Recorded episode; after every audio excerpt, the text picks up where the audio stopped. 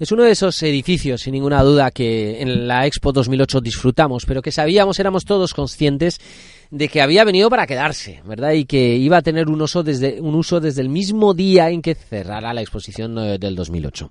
Estamos hablando del Palacio de Congresos de la Expo. Claro, hoy es miércoles y tenemos eh, pues esa cita con el Colegio de Arquitectos de Aragón y con eh, Belén Gómez, profesora también en la USJ, además de arquitecto. Belén, buenos días. Buenos días, Olivier. Palacio de Congresos, ahí le estamos sacando rendimiento después, desde el día después, ¿verdad? De la Expo. Sí, sí, yo creo que eso es una buena noticia. Sí, sí. Hoy hacemos nuestro programa número 25. 25, Así que, fíjate, me parecía una buena idea hablar de, la Expo, no habíamos hablado todavía y yo creo que se lo merecía este edificio por, por cómo es y porque además efectivamente es el, es el edificio que, que usamos dentro de casi de todos los yo, que Yo creo que de todos los que están en el recinto Expo, sin ninguna duda, más allá de los que se han reformado para, para la sede de, distintos departamentos, de justicia y demás, pero este, este siempre ha estado en marcha. Eh, háblanos un poquito de sus autores, sus arquitectos. Santa Nieto y Enrique Sobejanos son unos um, estupendos arquitectos con una amplia y exitosa trayectoria profesional, cuyo trabajo surge en, me atrevería a decir, casi en la mayoría de las ocasiones a través de concursos que han ganado en, distintas partes del mundo. Eso, yo creo que luego lo hablaremos con Fuensanta, es un, un plus, un hándicap, y yo creo que es como casi examinarse de unas oposiciones cada vez que se plantean un trabajo. Pero bueno, luego creo que ella nos, nos contará alguna cosa más. Pues la tenemos con nosotros, además, ¿verdad? Fuensanta, muy buenos días. Buenos días, ¿cómo estáis? Bienvenida, muchísimas gracias por dedicarnos estos minutos. Dice Belén que, que bueno, que un concurso, evidentemente, además en un evento como la, la, Expo 2008, y bueno, pues había que echar toda la carne sobre el asador, sí, si me permite la expresión muy coloquial. Efectivamente, efectivamente. Además era un proyecto para nosotros muy especial en el sentido de decir que era diferente, porque eh, nosotros como arquitectos nos gusta mucho relacionarnos con el lugar. Quiero decir, nuestro lo, que nos lo que hacemos es estudiar el lugar e intentar relacionarnos con el con el sitio en el que luego el edificio va a permanecer. Y la realidad es que en la Expo eh, todo cambiaba.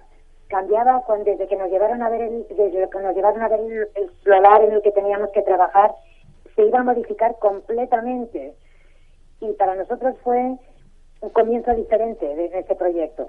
Efectivamente, porque el lugar iba cambiando conforme se iban haciendo los distintos concursos, los distintos edificios. Estabais en un terreno que, que, tenía unas connotaciones que no se sabían, entiendo, ¿no?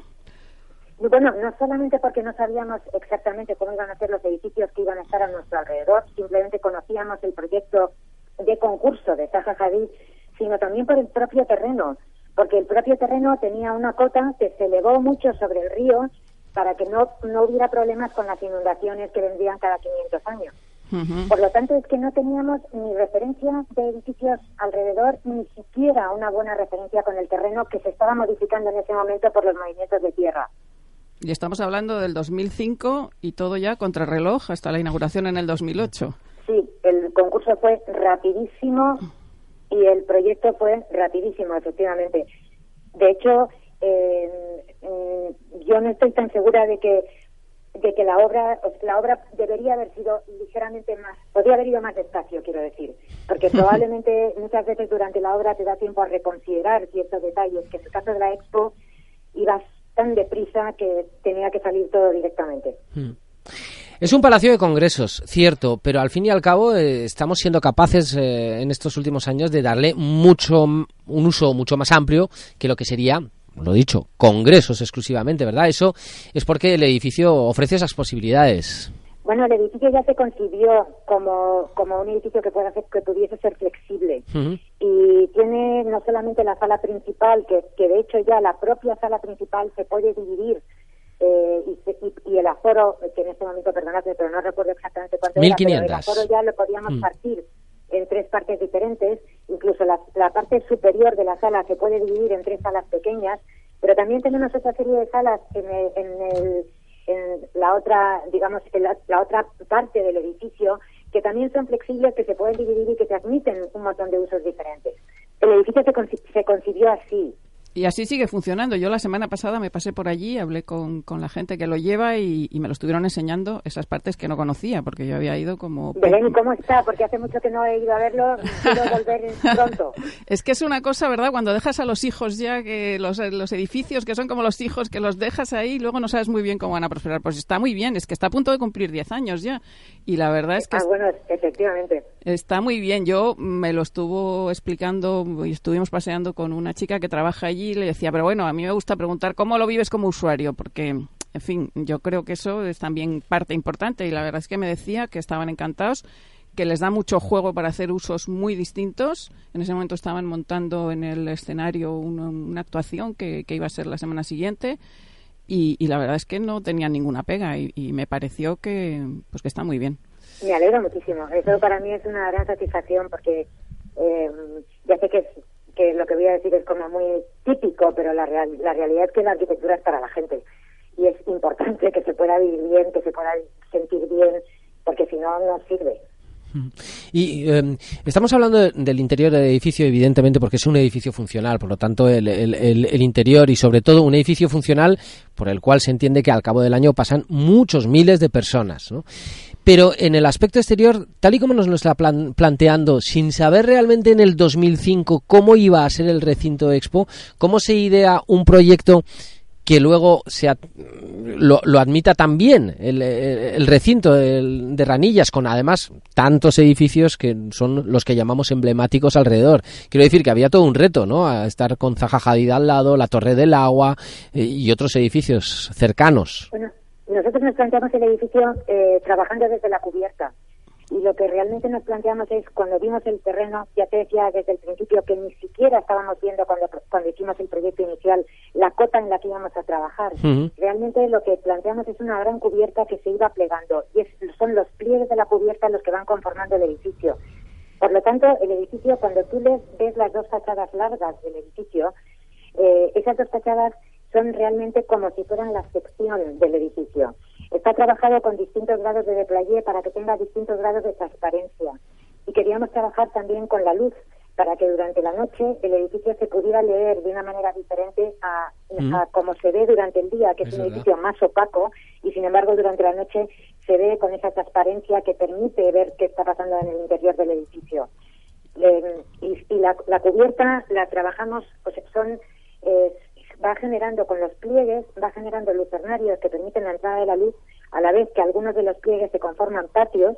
Es una cubierta de GRC, paneles de GRC que trabajamos con cerámica.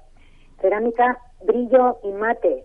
De hecho, tengo una foto aquí delante preciosa que hizo eh, Cumella. Cumella es la persona, el ceramista con el que estuvimos trabajando, un ceramista impresionante de Barcelona y, y la, la, cubierta según se va transformando eh, dependiendo de cómo le dé el sol. Juega con la luz, ¿verdad? Sí, sí, es muy bonito. Porque las, em, las decisiones de los materiales, de, de, qué tipo de material se ponía y los tiempos que había también fueron importantes, ¿no, Fuensanta? El, el, el eh, optar... que nos preguntado las decisiones de los materiales. Las decisiones de los materiales eran nuestras, por supuesto, pero teníamos que tener en cuenta a la hora de tomar la decisión del material el poco tiempo que teníamos para la ejecución del proyecto. Realmente, entre el periodo del proyecto de ejecución y el periodo de construcción fue muy corto. Y a la hora de elegir también teníamos que tener en cuenta cómo lo íbamos a construir. Y desde luego lo que hablabas de la sección, de, esos, esos picos, esos cortes, lo que hace es que el interior sea un espacio luminosísimo durante el día en el que prácticamente no hace falta. perdóname, es que se me corta la voz y no, he entendido lo que me has preguntado. Eh, eh, mm, decía, reflexionaba sobre, sobre la luz natural eh, entrando a través de esos pliegues de la, de la cubierta que decías que efectivamente lo que hace es que durante el día, bueno, yo desde luego el rato que estuve es que prácticamente no había una luz artificial encendida, la luz natural Em, dota de toda de una gran cantidad de luz a todos los espacios. Sí, efectivamente. O sea, nosotros eh, una de las uno de los para nosotros es muy importante cuando cuando trabajamos en un edificio muchas veces y, y este ha sido un, es un caso eh, en, el, en el cual nos pasó efectivamente trabajamos desde la sección y la sección evidentemente es la que conforma la entrada de la luz del edificio pero nos gusta trabajar tanto la luz natural como la luz artificial por eso eh, entiendo que el edificio durante la noche se transforma eh, con la luz artificial se, es más un edificio que se puede ver hacia el exterior y sin embargo durante el día esa luz natural creo que llega a casi todos los espacios del edificio, incluyendo el auditorio, que la parte de, en la parte superior tiene unos lucernarios que se pueden abrir o cerrar en función de, cómo se está utilizando la sala en cada momento. A mí, si me lo permite, eh, Fuensanta, yo recordando la Expo, eh, claro, con toda la actividad institucional, los grandes mandatarios, eh, pues, que además estuvieron presentes en el Palacio de Congresos, digamos que la zona noble de entrada era un lado del, del edificio, mientras que la, la, zona de entrada de público era la de la, que está dentro de la Plaza Lucas Miret, dentro del propio el propio recinto Expo. Y luego poquito a poco realmente es esa entrada de público la que se ha convertido en protagonista. Yo no sé si esto también estaba planteado el hecho de que bueno pues pudiera tener dos entradas nobles, como al fin y al cabo ha dado el Palacio de Congresos. Siempre estuvo planteado como dos entradas principales eh, la realidad que lo único que queríamos hacer era separar el flujo de, en un momento determinado en la expo vas a tener un, flujo de gente muy fuerte, un, flujo de público que va a acceder al edificio muy fuerte y, en, el propio proyecto ya habíamos considerado que la entrada de, las, de, representantes y de personas eh, de la administración o de personas otro, de cualquier tipo de persona que pudiera venir eh, con una representación especial que tuviese una entrada no principal ni secundaria, sino diferente, y que en un momento determinado los dos flujos se pudiesen separar, de forma que ellos pudieran acceder directamente a una sala a través de la cual luego se accedía directamente a la sala. Mm, Pero nunca tuvimos la intención de poner una entrada principal y una entrada secundaria. Las dos entradas se comunican y se conectan y, siempre la entrada principal fue la entrada de público. Es que bueno, eh, fueron muchos jefes de Estado ¿eh? los que entraron por esa puerta en muy pocos días, en 93 para ser exactos, sin duda. Sí, desde luego, estuvo, entró yo creo que muchísimos, iba a decir todos los, del mundo, no es verdad, sería una exageración, pero muchos. Sí, sí, sí, sí, desde luego fue, fue por la puerta grande, se dice, ¿no? el estreno del Palacio de Congresos. Hombre, yo le puedo contar a Fuensanta una anécdota. Nosotros eh, tenemos Radio Ebro y 15TV, eh, y en 15TV, uno de nuestros programas, Buenos Días Zaragoza, nosotros como fondo de, de las entrevistas eh, que, mantenemos a diario con invitados es precisamente el Palacio de Congresos, que lo sepa. Sí, sí, es verdad.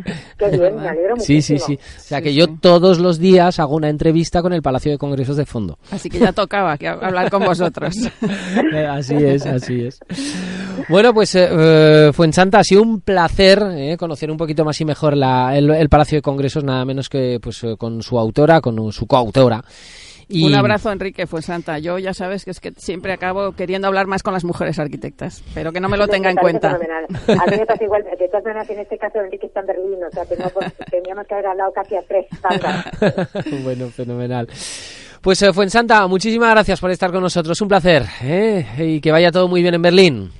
Muchísimas gracias a vosotros. Un abrazo, Fuensanta.